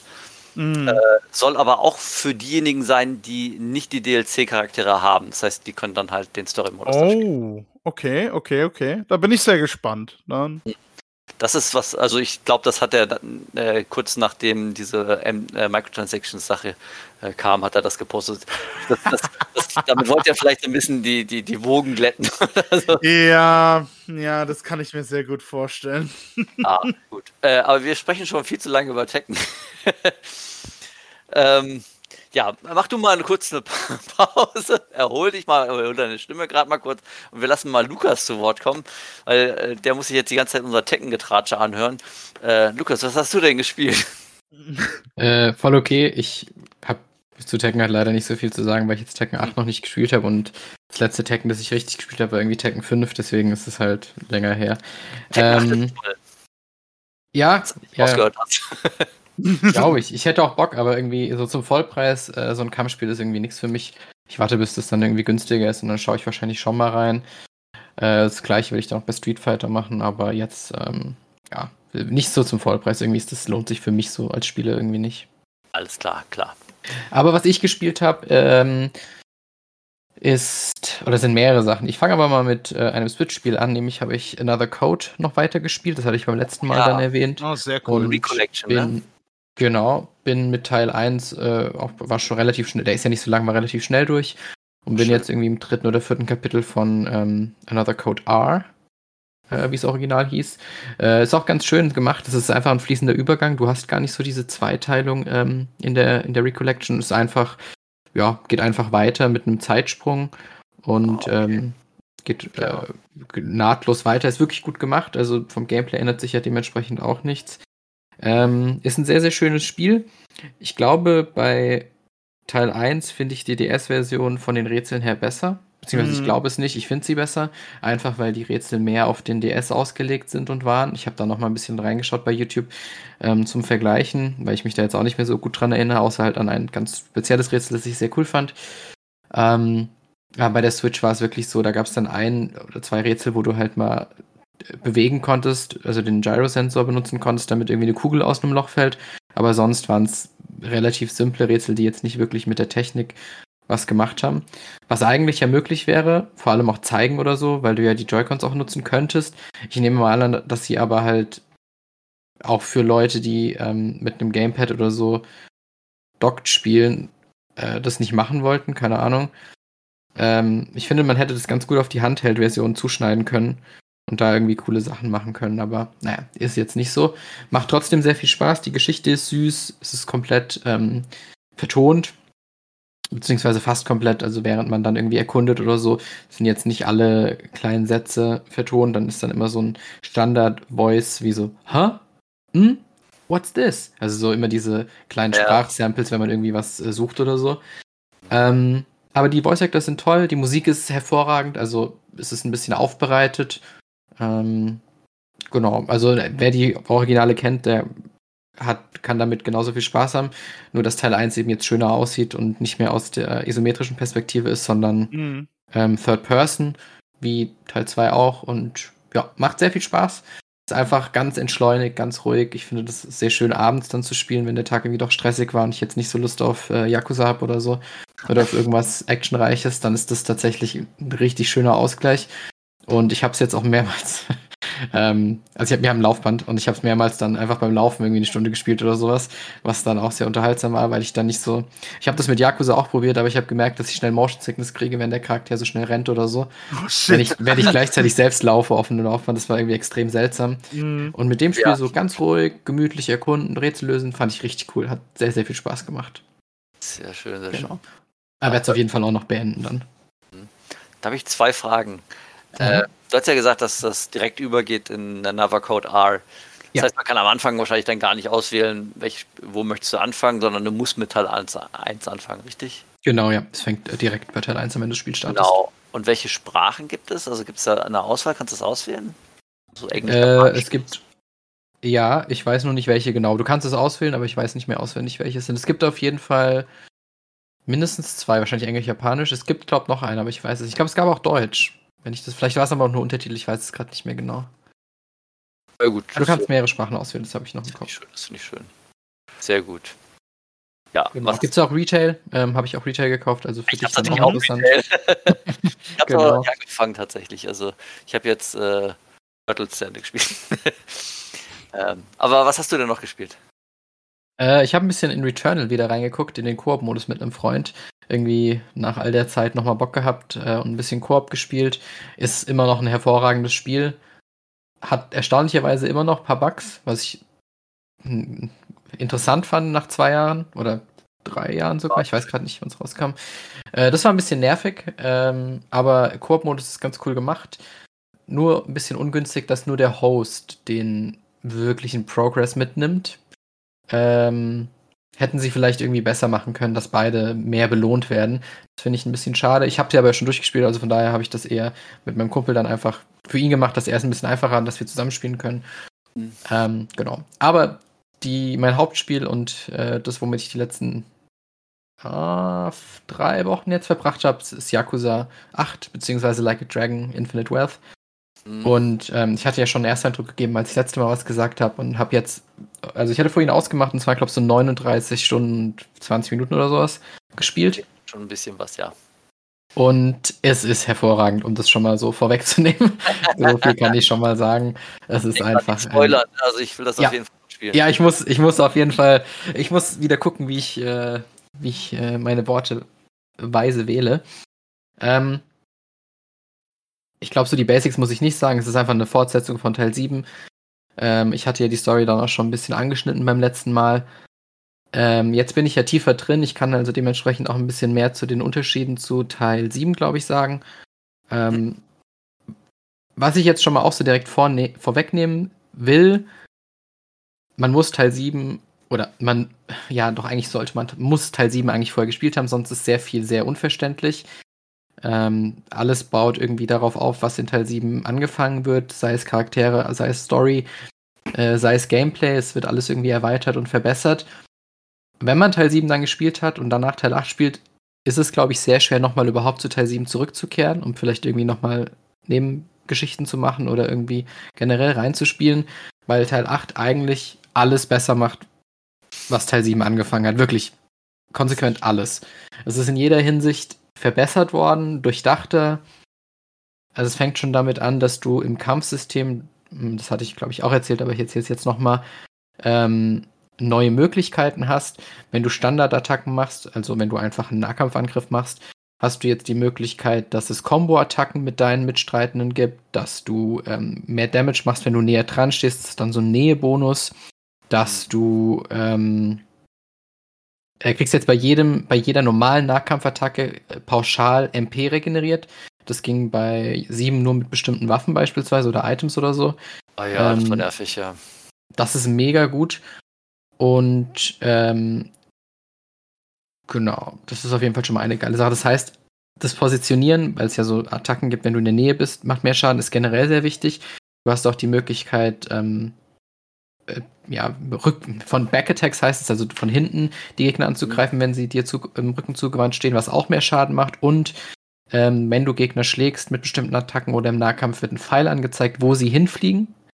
Wenn sie zum Beispiel gegen eine mhm. Wand oder gegen ein anderes Obstacle fliegen, kriegen sie zusätzlichen Schaden. Oder du kannst sie gegen deine Freunde sozusagen schubsen oder schlagen was dann noch eine Combo-Attacke, eine andere Combo-Attacke auslöst. Also es gibt verschiedene Arten von Combo-Attacken mit den Mitstreitenden. Und das ist auch ein sehr geiles Feature. Das ähm, hilft wirklich dabei, einfach mal zu gucken, okay, wie kann ich strategisch meine Leute positionieren, wo muss ich hingehen. Ähm, wirklich super gute, super gute Verbesserung, super gute Idee. Ähm, ein kleiner Nachteil, wobei es aber auch ein bisschen strategischeres Denken fordert, deswegen ist es vielleicht für manche gar kein Nachteil, ist, dass alle AOE-Attacken ähm, oder die meisten AOE-Attacken und Buffs jetzt einen Radius haben. Ähm, das war in Teil 7 nicht so. Da war dann einfach, du heilst, dann heilst du automatisch alle Leute oder alle mhm. deine Partymitglieder. Selbes gilt für Debuffs und Buffs. Hier ist es so, dass du einen Radius hast, der entweder bei dir selbst ist, das heißt, du kannst dich dann in deinem Feld bewegen und zu deinen Leuten laufen, um bestimmte Leute zu heilen. Oder du kannst, äh, wenn du jemand anderen heilst, ist dann der Radius um ihn oder so beispielsweise. Das heißt, es fordert ein bisschen mehr Strategie, wie du deine Leute wirklich positionierst. Ähm, das kann man auch negativ sehen, weil natürlich dann irgendwie die Freiheit verloren geht, dass du alle heilen kannst. Aber irgendwie macht das System auch ein bisschen tiefer, finde ich. Und das mag ich ehrlich gesagt. Finde ich eigentlich ganz gut. Ja, ich kenne das ja auch von anderen Rollenspielen, wo das genauso ist. Eben, genau. Was ein bisschen nervig ist, aber auch das würde ich ein bisschen der Taktik zuschreiben. Ähm, ist, dass auch deine AOE-Attacken natürlich so funktionieren, dass sie nur noch einen bestimmten Radius ähm, be betreffen, wobei das, glaube ich, auch in Teil 7 mehr oder weniger so war. Mhm. Die Gegner bewegen sich aber konstant. Äh, also das ist nicht so wie in Final Fantasy, in den alten Final Fantasy rundenbasierten äh, Spielen, dass du halt die vier Gegner hast oder wie viel auch immer und die sind halt da fest. Nee, die bewegen sich auf dem Kampffeld, so wie du dich ja auch bewegen kannst. Mhm. Ähm, das führt natürlich dazu, dass, wenn du vielleicht eine AOE ausgewählt hast, dass in dem Moment einfach der Gegner weg, ein anderer Gegner weggeht und dann, dann doch nur einen triffst oder so. Das habe ich dann mhm. als ein bisschen nervig empfunden, finde aber auch, dass jetzt mit der Zeit ich mich sehr dran gewöhnt habe und ich gut verstehe, okay, wie mache ich es jetzt am besten? Warte ich jetzt nochmal kurz, bis der sich bewegt hat oder auch nicht? Mm, es gibt dann so Attacken, die sind in einer Linie. Also Kasuga hat sowas in Teil 7 auch, wo er dann halt so rennt mit seinem Baseballschläger in der Hero-Klasse. Ähm, die, den Angriff gibt es auch wieder und dann musst du halt gucken, okay, wie positioniere ich mich? Warte halt kurz, bis ein Gegner sich noch bewegt hat und mach dann die Attacke. Weil während der Attacke bewegen sie sich nicht mehr, aber halt davor. Mhm. Also da muss man ein bisschen schauen, wie man es macht. Finde das aber tatsächlich ganz gut, also muss ich ehrlich sagen. Ja, erinnert mich jetzt tatsächlich vom Kampfsystem, so wie du es beschreibst, an die klassischen Trails-Teile. Das ist da genauso. Okay, die habe ich tatsächlich halt nicht gespielt. Auch oft so, dass wenn eine äh, so eine Art AOE-Attacke hast das schon schön geplant und dann bewegt sich die Gegner daraus.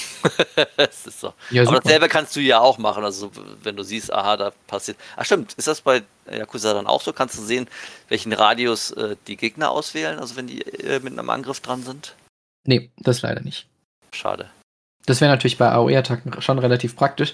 Äh, man weiß natürlich dann von, also es gibt eine bestimmte Anzahl an Gegnerklassen oder Sujimon heißen sie ja.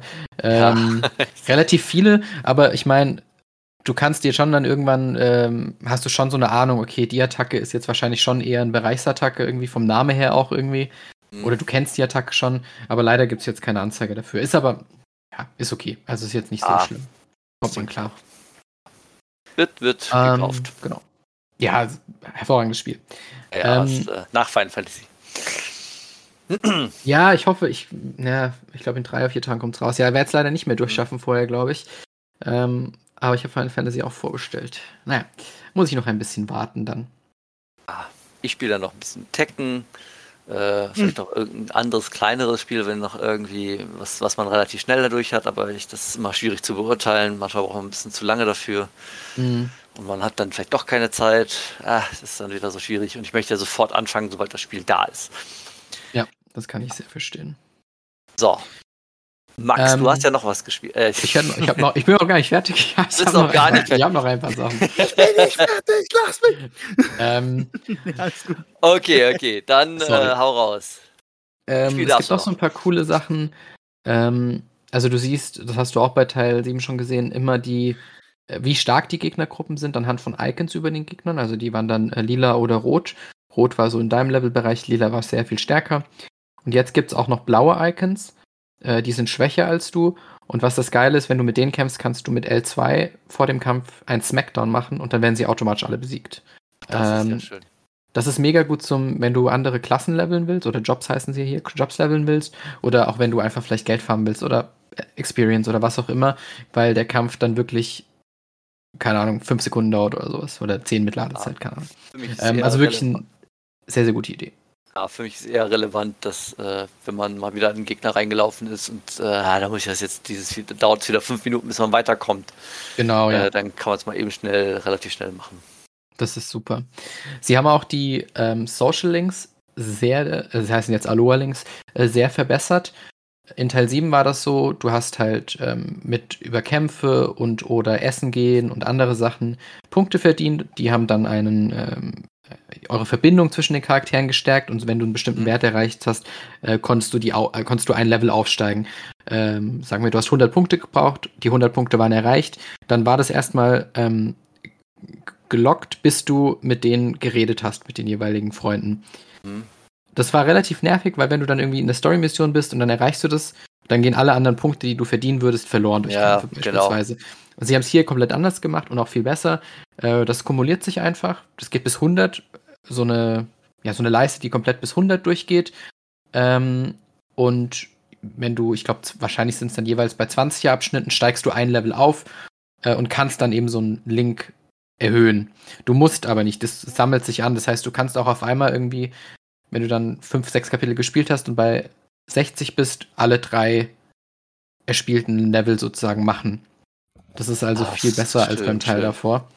Ähm, du hast dann, der erste Level schaltet immer frei, dass du, dass du, glaube ich, eine Combo-Attacke machen kannst. Der zweite Level schaltet dann frei, dass du einen Tag-Team-Move hast. Der dritte Level schaltet ähm, Chain-Skills frei oder sowas. Und der vierte dann, dass sie automatisch manchmal äh, im Kampf äh, niedergeschlagene Gegner angreifen. So Sachen. Also es gibt, gibt die einfach Boni Mhm. und viel einfacher als beim Teil davor. Ja, und auch das ist total wie bei den Trails-Spielen, also bei Trails of Cold Steel zum Beispiel. da machst du ja auch Links und dann Mhm. äh, hast du, wenn du je nachdem, wen du verknüpft hast, wenn du ihn mit einer Figur angreifst, dann hast du eine Chance, dass der äh, dass deine Figur, eine andere Figur noch angreift oder dass sie dich auch verteidigt halt, ne? also je nachdem, wie, Mhm. welche Link-Level man halt erreicht hat, äh, gab es da verschiedene Stufen. Oder Dann auch Nachheilen noch zum Beispiel oder so, das war ja auch da. Bin ich gespannt, ob das nächste auch in äh, Trails irgendwie eine Art ist. Und zwar gibt es das Bond-Bingo. Ähm. das klingt schon nicht danach. Ähm, du hast ähm, im siebten Teil auf der Map immer mal grüne Icons gehabt, wo Gespräche zwischen deinen Partymitgliedern stattgefunden haben. Und dann haben alle oder eine irgendwie halt ein paar Punkte für den Link gekriegt. Und hier ist es jetzt, äh, die gibt es auch wieder. Es gibt aber zusätzlich das Bond-Bingo. Das sind dann äh, für jeden Charakter 16 lilane oder pinke Icons, die nur für diesen Charakter relevant sind und auch so ein bisschen Story geben, Hintergrundgeschichte. Die kannst du dann auch einfach auf der Karte, wenn du vorbeigehst, aktivieren und dann kommt halt ein kleines Fenster, das du auch während dem Laufen dann einfach weiterdrücken kannst, wo die Charaktere miteinander reden. Und auch das gibt Punkte. Und das, ist, das Ganze ist im Optionsmenü dann so einem Bingo-Fenster äh, mit 16 Feldern, also 4x4. Wenn du dann eine Reihe voll hast, kriegst du nochmal Bonuspunkte äh, für deinen, für den, ähm, ja, für den Social Link. Also das steigt dann schneller sozusagen. Das heißt, ich habe dann irgendwann, ich habe in einem Kapitel einfach die ganze Map abgegrast und halt alles gemacht irgendwie und habe mittlerweile auch alle Charaktere irgendwie auf 65 oder sowas. Also das Wow. ist dann ganz cool gemacht. Du kannst, es ist viel einfacher auch die Link, also das zu steigern. Das war im Teil davor ein bisschen nervig, fand ich ehrlich gesagt. Das hat auch sehr lange gedauert, gerade weil es halt auch gelockt war dann, wenn du nicht aufgestiegen bist im Level. Und hier ist es wirklich so, du kannst einfach sammeln und dann machst du halt in deiner Bar alle Drink-Level, äh, Drink-Links heißen die dann, dass du dann dich mit denen zusammensetzt, dann trinkst du was und dann steigt das Level halt an. Und da gibt es dann auch immer kleine Nebengeschichten, die dabei entstehen.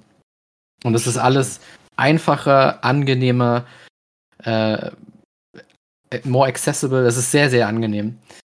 Das gleiche gibt es dann auch, äh, oder die gleiche sehr, sehr angenehme Accessibility gibt es auch im Bewegen. Es gibt ja, wie ich gesagt hatte, in Hawaii beim letzten Mal den, das ist so ein Segway jetzt. Ja, und den. Segway kannst du auch äh, abseits von, Jap äh, von Hawaii benutzen. Ähm, das ist dann auch ganz geil. Das heißt, du kannst ihn überall benutzen. Mhm. Äh, bist dann viel schneller, kommst viel schneller hin und her.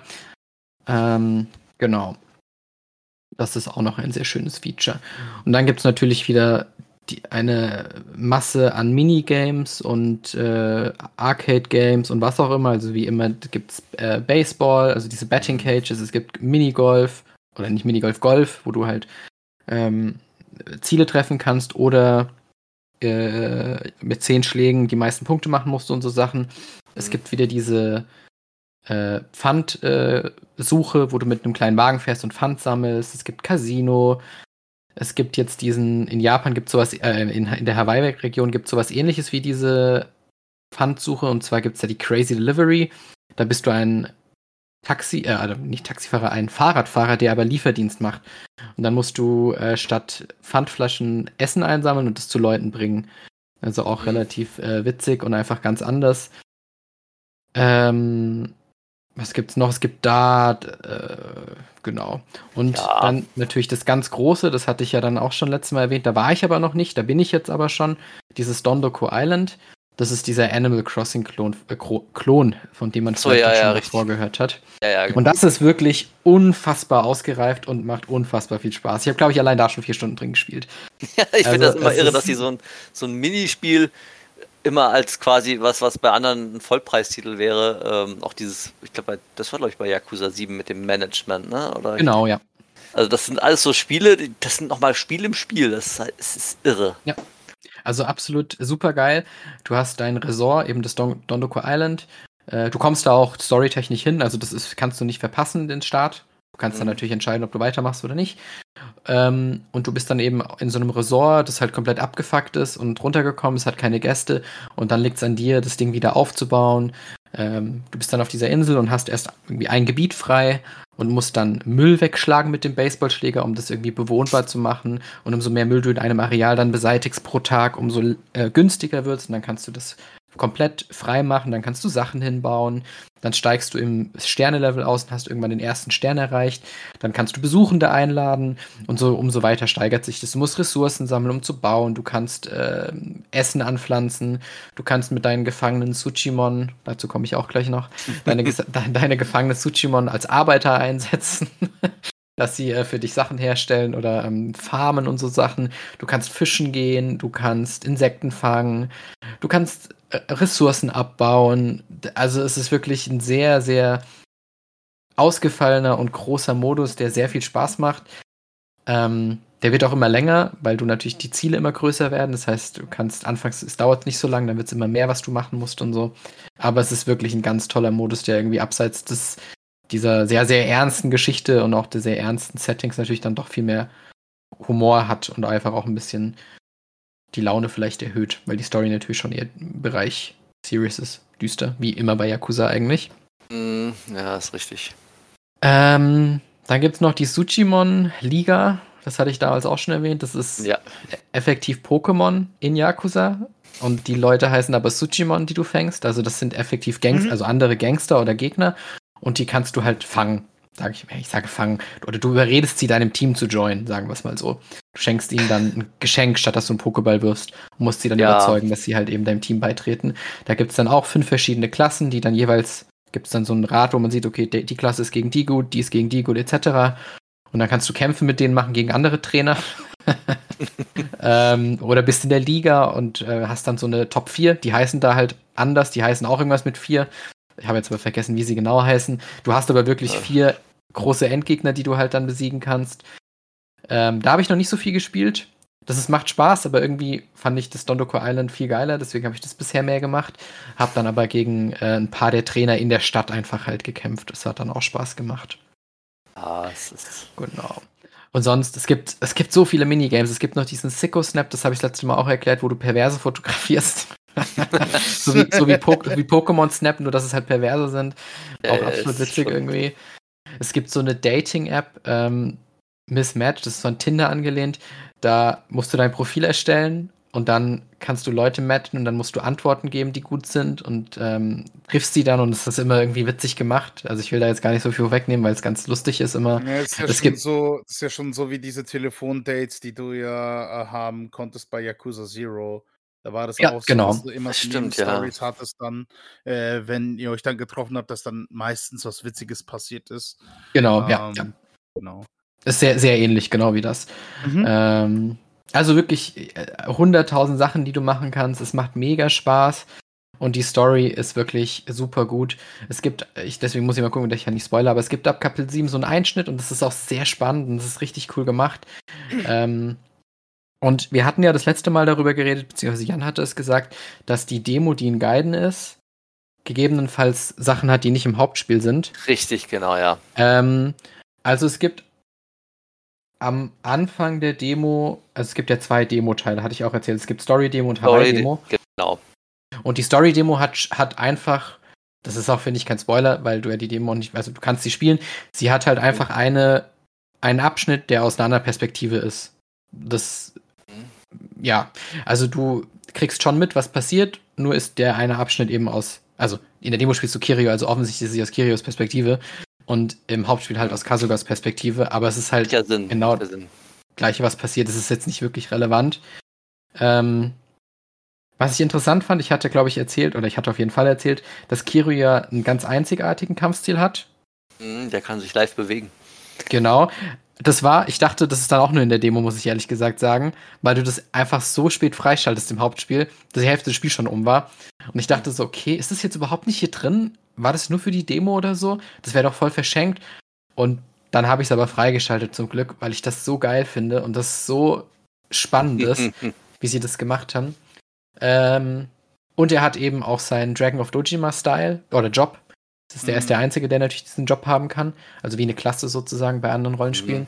Und du kannst äh, drei verschiedene Stile dann auch nehmen. Also Brawler, ähm, Beast und irgendwas Rush-Modus, Rush glaube ich, genau. Und die haben dann auch unterschiedliche Standardattacken. Das ist der einzige Charakter, der auch unterschiedliche Standardattacken hat. Äh, mit Rush kannst du zum Beispiel zweimal hintereinander angreifen. Mit Beast äh, machst du massiv Schaden und kannst auch äh, Gegner die Blocken brechen. Und mit ähm, dem normalen, wie hatte ich es genannt? Brawler, kannst du Heat-Actions machen, wenn du richtig stehst, was auch kein anderer Charakter kann. Also mega geil. Super gut durchdacht, wie sie Kirio von Kasuga eben unterscheiden und wie sie diese Wurzeln, die das Spiel halt als Brawler-Spiel hatte, trotzdem irgendwie beibehalten können. Es ist super durchdacht, es ist super gut, es macht mega viel Spaß. Ähm, wie gesagt, ich bin bei fast 40 Stunden jetzt und ich glaube, also ich bin bei Kapitel 10, das heißt, wahrscheinlich sind es noch so zwei, drei Kapitel, aber mit den ganzen Nebensachen, die ich schon noch machen will, sind es wahrscheinlich sicherlich auch nochmal 15, 20 Stunden oder so, die ich da reinstecken kann. Mhm. Nicht, dass ich dann alles habe, aber zumindest das, was ich dann machen will. Jede Kleinigkeit mache ich dann nicht, aber halt alle Nebengeschichten, da habe ich auch schon recht viele. Dann vielleicht die Insel noch beenden, die Suchimon-Liga ein bisschen machen. Und ähm, mit Kiroi gibt es auch noch so ein besonderes Gameplay-Element, das ich jetzt nicht vorwegnehmen will, weil ich es tatsächlich ziemlich cool finde. Ähm, da will ich gar nicht mehr sagen. Das ist, hat aber auch nochmal sicherlich, wahrscheinlich, keine Ahnung, fünf Stunden Spielzeit oder sowas. Ähm, also es gibt unf unfassbar viele Sachen zu tun, die man abseits der Hauptstory machen kann.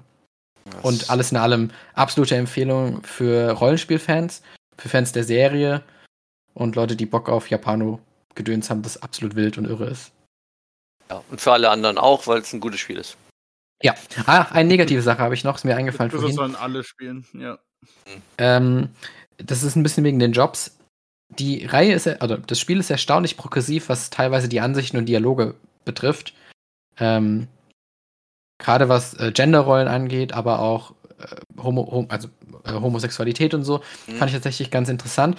Aber dann ist es so, dass du bestimmte Jobs nur bestimmten Geschlechtern zuordnen kannst. Also zum Beispiel Housekeeper oder Idol oder Barmaid mhm. etc. können halt nur Frauen machen. Äh, oder Tennis Ace. Und manche Sachen nur Männer und das finde ich irgendwie ein bisschen schade, weil ich, warum nicht einfach alle Jobs für alle, alle öffnen? Fände ich irgendwie ein bisschen ja, cooler. Stimmt. Wirkt ein bisschen entgegen dem, was das Spiel sonst tatsächlich sehr, also die Story ist tatsächlich sehr progressiv in Teilen. Fand ich ein bisschen okay, hätte man auch für alle einfach öffnen können. Hätte ich irgendwie ein, schöner gefunden. Ein Glück hast du nicht das originale Yakuza 3 gespielt. Ja, doch, ich habe alle Yakuzas gespielt, aber das ist ja ein Produkt seiner Zeit, das ist ja ein Unterschied. Ja, ich meine, das Spiel ist jetzt dieses Jahr rausgekommen, das andere ist zwölf Jahre alt. Das ist schon ein Unterschied, mhm. finde ich dann. Ja, also da haben sie ja auch äh, sich für einige Sachen entschuldigt. Einmal hier für die, äh, ich glaube, es war auch in Yakuza 3 mit dem äh, Crossdresser, der ja, halt ja, verfolgt hat. War's, war's, ja. Und ähm, ja, also die, also das ist halt wirklich ein Produkt seiner Zeit, so muss man das halt auch sehen. Genau, würde ich auch sagen. Aber sonst, wie gesagt, große Empfehlung, ähm, zockt es, wenn ihr Bock habt. Sehr, sehr gut. Ich, also ich meine, bei mir wird sowieso, das kommt ins Haus. Äh, ich habe es ja. tatsächlich noch nicht bestellt. Jetzt kommt erstmal Final Fantasy VII, das, weil ich wusste, dass Yakuza 8 einfach zu lange dauert. Das hätte ich dann nicht fertig. Und Yakuza 7 ist mir jetzt tatsächlich aktuell ein bisschen wichtiger. Aber ich habe auch so Bock auf, ich meine, warum hauen die alle diese geilen Rollenspiele alle jetzt raus? Also auch hier das Persona 3 Reload halt. Ne? Also ich meine, ja, das habe ich jetzt erstmal geskippt. Also da ist einfach keine Zeit dafür. Das muss dann irgendwann anders, wenn halt mehr Zeit ist. Aber ja, es ist bei mir genauso. Also ich, ich werde jetzt äh, Final Fantasy VII spielen, dann werde ich wieder erstmal ein Actionspiel spielen und dann werde ich wahrscheinlich mit Yakuza 8 anfangen. Okay. Äh, Gaiden hast du, ja stimmt, das hattest du gespielt. Hatten das hatte ich schon durchgespielt, ja, ja, genau. Ich finde, man merkt ein bisschen, dass Gaiden danach geschrieben wurde, was ich ein bisschen schade finde. Ähm, bin mal gespannt, ob du das ähnlich siehst. Ähm, da können wir dann mal drüber reden, wenn du soweit bist. Ja, das wird noch ein bisschen dauern. ich weiß nicht, wie lange Final Fantasy VII dauert. Dann spiele ich ja noch ein anderes Spiel. Ähm, Sicherlich auch 40 bis 60 Stunden habe ich schon so gelesen von den, von den Leuten. Ja. Danach werde ich ja kein Rollen. Ich will, ich will ja noch, also ich will ja nach einem Rollenspiel will ich ein Actionspiel spielen, um so ein bisschen Abwechslung zu kriegen. Mhm. Ähm, braucht man so, so nach einem sehr, sehr langen Spiel, dass man dann vielleicht mal wieder ein kurze, kürzeres spielt. Aber es kommen ja immer wieder neue Spiele raus. Was soll der Scheiß? Ja, ja äh, gut. Ähm, jetzt bist du fertig mit Yakuza, oder? Ja, ich bin, ich habe fertig nun. Ich habe fertig. Ich gut. habe fertig. Ja, sehr gut. Ähm, Max, du hattest ja auch noch ein Spiel. Genau, äh, ja, bei Prince of Persia habt ihr euch vermutlich schon ausgiebig schon gesprochen. Das, da kann ich jetzt auch nicht allzu viel hinzufügen, außer dass ich es begonnen habe. Das soweit echt super finde.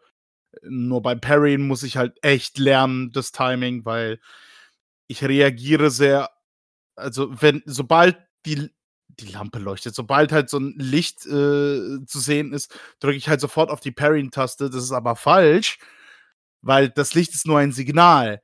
Und dass du aufpassen musst und dann musst du auf den Schlag ähm, die, äh, also die dann parryen. Aber das kriege ich schon irgendwie hin. Ist ein bisschen schwerer, als ich dachte, aber es macht soweit echt Spaß. Äh, mehr kann ich da, glaube ich, jetzt nicht hinzufügen. Ja. Ähm, was das Tomb Raider Remastered angeht, da kann ich mehr was sagen. Sehr Ähm, schön. ich bin ja selbst. Ah, Mein Papa hat damals Tomb Raider 2 äh, zum Launch gespielt. Das war ja ganz groß, generell Lara Croft, äh, popkulturell sehr relevant, unter anderem, dass sich die gesamte männliche Belegschaft sich entschieden hat, dass das jetzt äh, die sexyste Frau aller Zeiten ist. Äh, ja, der 20. Jahrhundert war wild. Ähm, ähm, generell, äh, ich hatte vorher sehr niedrige Erwartungen an das Remaster, weil ähm, der Trailer ehrlich gesagt nicht so toll aussah. Äh, auch einiges äh, sehr dodgy aussah und generell auch viel zusammengeklatscht wirkte. Also nicht, nicht, ähm, dass es nicht einem Artstyle verfolgt, sondern quasi Assets genommen wurden aus unterschiedlichen Referenzen und zusammengeworfen wurden bei neuen Grafiken Mhm. bis ich halt gesehen habe, so hey, ähm, oder bis ich auch daran selbst äh, gespielt habe, ähm, so hey, es ist möglich, jederzeit, ungelogen, jederzeit die Grafik zu wechseln. Du kannst jederzeit zwischen den alten Grafiken oder den neuen Grafiken switchen, per Knopfdruck, absolut kein Problem. Ist egal, ob Hauptmenü, ist egal, ob Ladebildschirm, ist egal, ob das Spiel selbst. Es ist vollkommen irrelevant. Du kannst es jederzeit machen und das ist für mich ein riesiger Pluspunkt. Ähm, Nice. das mochte ich auch sehr beim ähm, Monkey Island Special Edition beim ersten. Äh, ich, den zweiten habe ich leider noch nicht gespielt, aber beim ersten mochte ich das auch sehr, dass du das jederzeit switchen konntest, äh, wie, du, wie du dir lustig warst. Einfach nur, um einen Eindruck zu vermitteln, so hey, was hat sich getan? Ähm, wie sieht das denn aus? Oder wie sah das denn auch damals aus? Und generell ist, ähm, ist diese Remaster Collection von Tomb Raider halt eine gute Möglichkeit, die äh, alten Originalen nachzuholen, ähm, ohne viel rumzuhantieren, weil, weil das auf alten äh, Betriebssystemen halt nur lief und auf den neueren halt mächtige Probleme hat. Generell, was auch, ähm, was ich auch sehr interessant fand, ist, war, ich, da verstehe ich nicht, wieso das nicht früher gesagt wurde. Vielleicht wegen NDAs oder sowas. Ähm, und zwar saßen da tatsächlich äh, einige Leute aus der Open Lara Team dran. Das war eine Modding-Gruppe, die dafür gesorgt hat, dass, dass äh, die alten Tomb Raider-Spiele auf dem modernen Betriebssystem laufen. Und das äh, war vorher nicht bekannt. Das hätte tatsächlich vielleicht mein Eindruck äh, oder mein Ersteindruck vor dem Release vielleicht deutlich verbessern können. Ähm, weil da eben schon Fans dran sitzen, die sie, die sie halt mit der Materie vertraut sind. Trotzdem muss man da auch sagen, also ich bin immer noch kein allzu großer Fan von den neuen Grafiken. Äh, das wirkt eben teilweise, das sieht teilweise echt atemberaubend aus. Was ja atemberaubend halt, soweit es geht. Also sehr auch faithful, faithful zu dem originalen Stil. Aber teilweise passt das echt gar nicht. Ähm, w- was generell am Spiel zu sagen ist, ähm, also es gibt auch eine moderne Steuerung, allerdings ähm, kannst du auch die Tank Controls äh, wieder haben wie bei den ersten Spielen. Ähm, da muss ich aber auch sagen, da bin ich auch eher ein Fan von den Tank Controls, weil man auch merkt, dass das Spiel darauf designt wurde, vor allem in der Bewegung. Sehr viel ist basierend auf Vierecke, auf Felder. Und Mhm. das merkt man auch, wenn man sich da in diesen Umgebungen äh, sich bewegt. Was vielleicht halt für neuere Spieler cooler wäre, wären halt mehr Quality of Life Improvements, also so wie zum Beispiel eine Karte oder halt wohin man hingehen muss, weil das eigentlich die Hauptherausforderung von Tomb Raider, dass du dich in diesen Katakomben verläufst und keine fucking Ahnung hast, wo du hin musst oder mhm. wo die mhm. Items sind. Ähm, klar könnte man einbauen, kann man vielleicht noch irgendwie im Nachhinein noch reinmachen, aber an sich ist das ähm, ist es erstaunlich, näher am Original, als ich dachte vorher. vorher. Und es gibt jetzt auch einen, eine interessante Beobachtung, dass ähm, sehr viele Leute äh, das Spiel anfangen, aber ziemlich schnell abandonen. Also mm, ja, klar. sehr schnell verwerfen. Und das aus, den, aus den obskursten Gründen. Ich meine, gut, anzumerken ist ja auch, dass das Spiel schon fast 30 Jahre alt ist. Ja. Ähm, aber ja, ähm, muss man sich auch durchbeißen, definitiv. Auch, ähm da ist, äh, da ist das Ei da ist es halt, puh, auch teilweise auch echt komplex, äh, auch sehr groß tatsächlich die, äh, die Level, als man als ich als man das vorher annehmen würde zu der Zeit. Also, teilweise habe ich da echt eine Dreiviertelstunde gebraucht, um da irgendwie durch durch einen Teil der Katakomben da durchzuboxen. Hm, ja, ja. Ähm aber ich muss echt sagen, ich bin da generell durchaus beeindruckt. Was ich äh, seltsam fand, war der Empfinden dann auf Social Media, als Leute meinten, ja, das ist jetzt oder äh, versucht haben zu etablieren, dass das so der Golden Standard eines Remasters ist. Das ist halt natürlich kompletter Quatsch. Ähm, gab auch sehr viele Resident Evil-Fans, die da äh, geschrien und äh, geheult haben. So, äh, wieso, wieso kriegen die, wieso kriegt die Resident Evil-Trilogie nicht diese Art von Behandlung? Und ganz ehrlich, bitte Capcom, nein. Macht's ja. bitte nicht so. Also, ich, man kann aus diesem Remaster einige Punkte ziehen, ja, so quasi so hier, äh, okay, das ist sehr gut gemacht, aber es ist bei weitem nicht perfekt, wie das Leute versuchen darzustellen und hat durchaus seine Macken. Also ja. Ah, äh, da kann ich äh, zumindest äh, äh, einen Grund könnte ich verstehen, indem man sagt, dass man äh, wegen der Spieleerhaltung, also um halt historisch festzuhalten, wie die Spiele ursprünglich gewesen sind. Ich habe vergessen zu erwähnen, es sind auch die un, ähm, also bei Tomb Raider 1 sind die Unfinished Business dabei. Ähm, also das Add-on, das war, das war diese, un, diese unfertigen. Ja, für Sega war das, glaube ich, ne? Äh, ja, ja, ja, irgendwie, also die ganzen Erweiterungen, die halt aus allen Versionen bei Tomb Raider 1, 2 und 3 dabei waren, die sind äh, mhm. drin. Also das ist alles komplett tatsächlich. Sehr geil, sehr geil.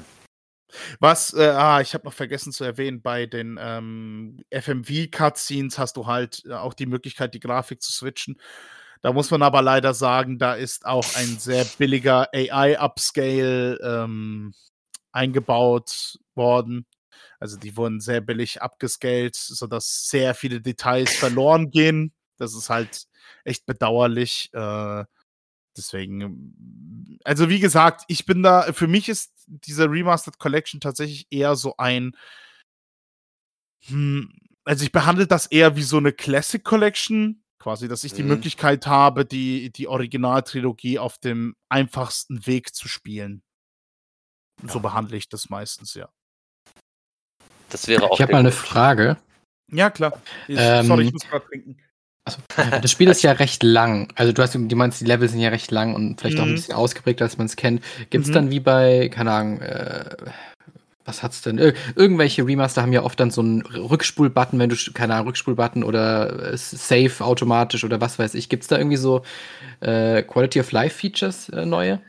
Das leider nicht. Also okay. du kannst nicht zurückspulen, es gibt auch kein Autosave. Was du aber machen kannst, ist jedes, jederzeit zu quicksafen. Also was okay, heißt Quicksave? Okay. Du, musst, du musst kurz ins Menü in deinem Pass und dann machst du einen Speicherstand auf. Mhm. Ähm, ich meine, äh, im New Game Plus haben sie tatsächlich ähm, das so gemacht. Äh, damals auch bei der PS1-Version war das zumindest so. Bei PC konnte man meines Wissens immer speichern. Ja, da bei konnte man PS speichern.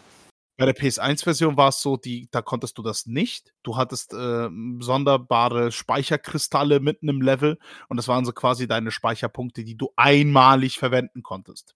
Puh. Mhm. Und im New Game Plus haben sie gesagt: „Okay, das machen wir als New Game Plus als Hard Difficulty rein.“ Äh, und es gibt auch noch 'n Achievement, wenn du weniger als ich glaube, bei Tomb Raider 1 waren's, glaube ich, wenn du weniger als 64 Saves benutzt, kriegst du 'n Achievement, so so wie damals so quasi, Mhm. äh dass du da das Speichersystem quasi benutzt hast, nur an anderen Stellen. Also ja, es es fehlen einige Quality of Life Improvements durchaus.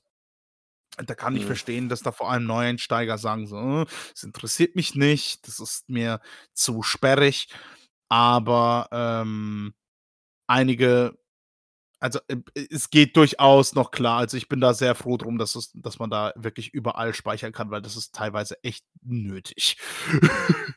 Und Ja, vor allem und vor ich. allem braucht man mehrere Saves bei Tomb Raider. Ja. Mhm. Definitiv. Ja, ja, das ist ist ist, glaube ich, da normal. Ich habe ja damals die, ähm, Spiele, äh, ursprünglich gespielt, also auch als sie rauskamen. Also Tomb Raider 1 hatte ich, glaube ich, 'n bisschen also, habe ich nicht direkt zum Launch gespielt. Also, ich konnte mir Mhm. damals nicht so viele Spiele leisten. Ähm, aber ich habe es dann relativ zeitnah gespielt und, äh, dann, äh, vor allen Dingen Tomb Raider 2, was meiner Meinung nach von der Originalspielen so das Beste gewesen ist. Mhm. Ähm, wie ist denn das, äh, mit der Kamera? Gab's gab's da irgendwelche Verbesserungen? Weil das war ja früher, ja, schwierig. Also, ich konnte es ja nicht selber einstellen. Äh, ist das jetzt möglich? Wahrscheinlich immer noch nicht, oder? Mm-mm, mm-mm. Immer noch die gleiche Kamera, ja, Immer noch die gleiche, ja. Ja. Ähm, Also, das ist, aber äh aber es liegt auch vermutlich daran, weil ich die Tank Controls verwende. Ich weiß leider nicht, ob kann sein, dass das in den modernen Controls drin ist. Ähm Ah, wahrscheinlich nicht. Bin mir nicht sicher. Also, ich weiß definitiv bei den Tank Controls halt nicht, und ich verwende halt eben die Tank Controls eben, weil die Levels genau mit dem mit der Steuerung in mind, ähm, Genau. gemacht wurden eben, ne? So habe ich die ja damals auch gespielt. Also, ich meine, ich ich werde mir das Spiel auch zulegen, wenn das jetzt dann halt, ähm also, Es die Collection. es es ist vor allem für, keine Ahnung, 20, 30 € das ist vollkommen in Ordnung für Ja. das, was dir da angeboten wird. Also, d würden sie das als Vollpreistitel raushauen, da hätte es wesentlich mehr Kritiken gegeben. Wesentlich mehr, da bin ich mir sehr sicher, weil das ist Ja. dafür tatsächlich zu wenig. Ja, obwohl ich glaube, also, äh, ich warte ja auf 'ne physische Version, äh, da ist Mhm. ja eine bei PlayAsia aufgetaucht, die sie aber wieder rau rausgenommen haben, Ja, komischerweise. ja. Habe ich habe ich gelesen, ja. Ähm, aber ich denke da kommt wahrscheinlich tatsächlich noch eine physische Version, allein für den japanischen Markt. Und ich will es ja spielen, äh, hauptsächlich tatsächlich, um noch mal diese alte Erfahrung zu haben. Wahrscheinlich werde ich sie nicht mehr durchspielen, aber ich möchte noch mal grade Teil 2 wollte ich möchte ich noch mal Mhm. eintauchen, äh, dann reingucken, weil ich das ja damals zu Release gespielt habe. Äh, da habe ich mich ja eben auch vollkommen alt gefühlt, als du gesagt hast: „Ja, das hat dein Vater damals gespielt.“ Ja, mein Papa hat das, äh ja, 96. Ich war halt damals 1. Ah, gut, siehst du, da war ich schon 'n bisschen älter. Und, äh, habe ich das dann tatsächlich dann, äh, von meinen Ersparten dann, äh, auch gekauft und dann gespielt. Mhm. Und, ähm, ja, wie ist die Auflösung, wenn du umschaltest auf die Original ähm, äh, ja, aufs Originalgrafik? Äh, ist das dann so 'ne 320er Auflösung oder ist das schon 'ne höhere Auflösung? Boah. Das müsste ich mir noch mal genauer ansehen. Äh, also, ich meine eben, dass die Auflösung halt wieder also, äh, auf Widescreen, ähm Ja, stimmt, das müssen sie auch anpassen, ja, ja. Ja, das mussten sie anpassen, damit du eben quasi zwischen zwischen alter und neuer Grafik Ja, ja, halt so so hin gehen, und ja, her richtig. switchen kannst. Also, das wird jetzt nicht 4:3 sein. Mhm. Ähm, allerdings, was was anzumerken ist, das ist auch interessant gewesen, äh, beim den modernen Grafik hast du 60 Frames, äh, pro Sekunde, bei den alten Grafiken bist du gelockt auf 30.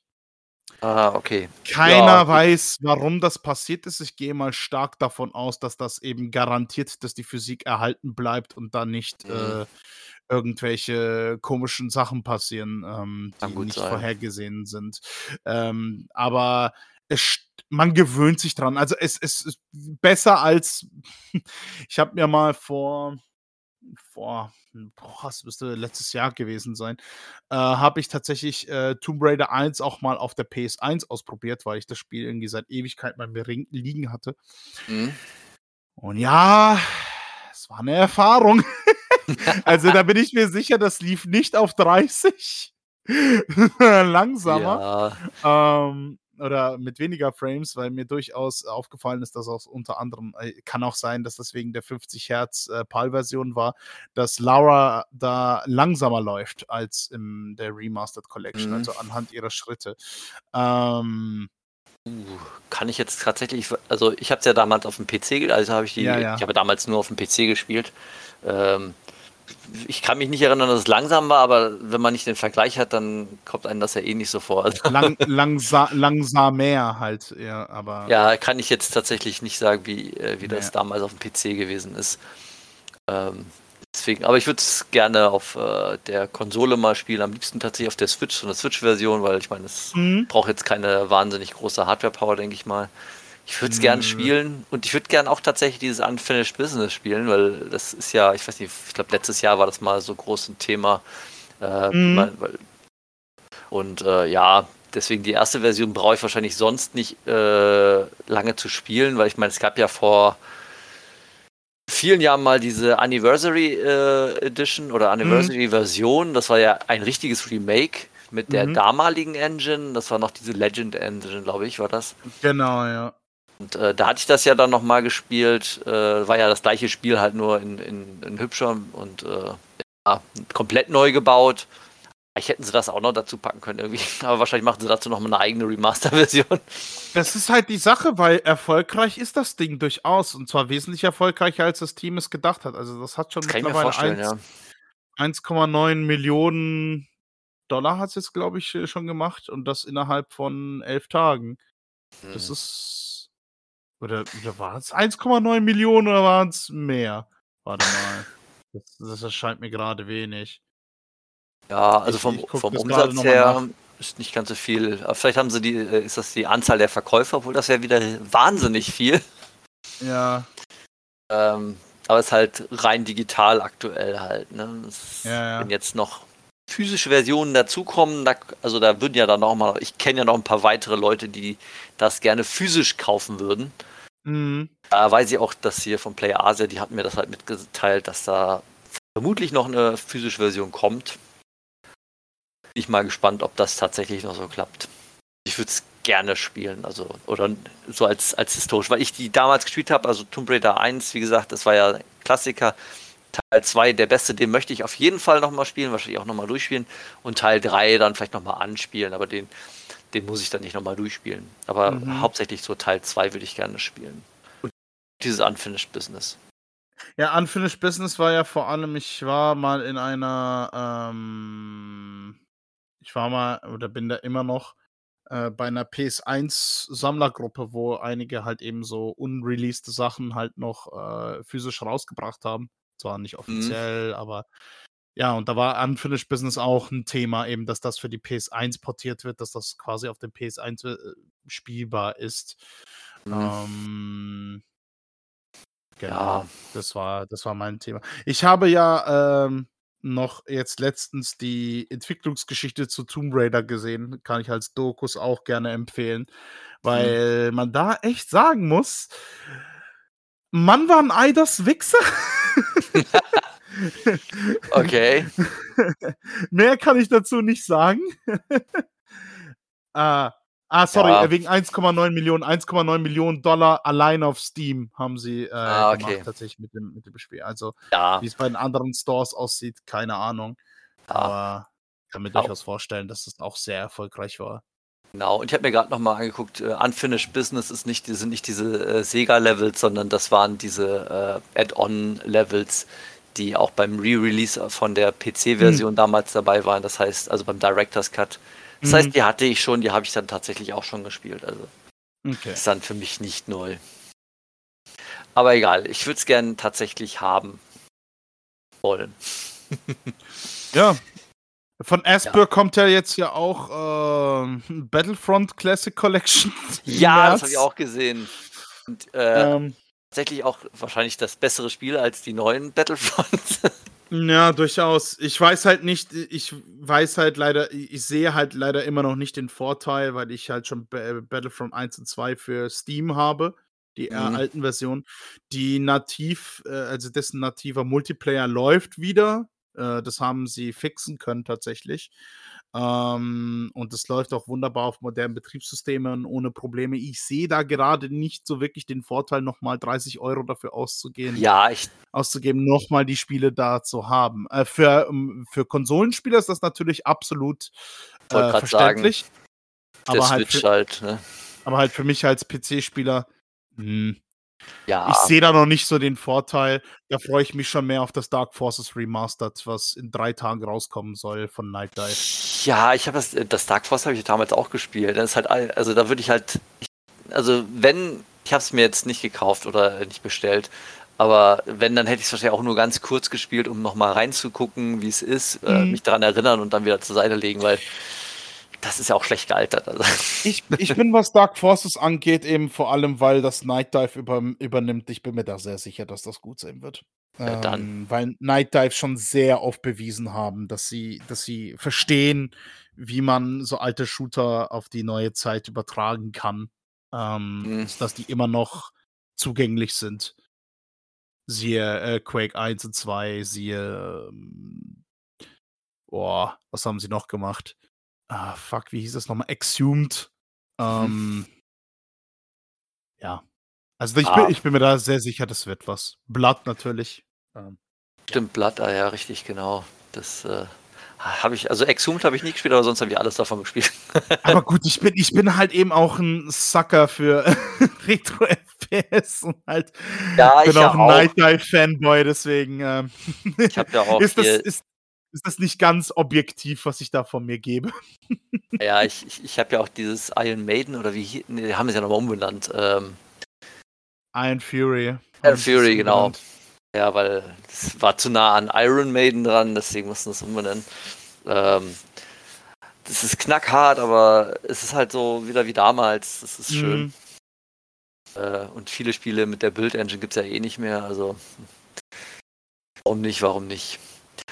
Ja, ähm, ich habe eigentlich nichts Neues gespielt. Ich habe halt wahnsinnig viel Tekken gespielt. Ich habe äh, noch Turtles zu Ende gespielt jetzt. Also das hatte ich ja, ich weiß gar nicht mal, als es rauskam, hatte ich es ja äh, angefangen gehabt, dann hatte ich es zur Seite gelegt und habe es vergessen. Jetzt habe ich es endlich mal beendet. Ich Zeit dafür. Und ja, ist immer noch gut.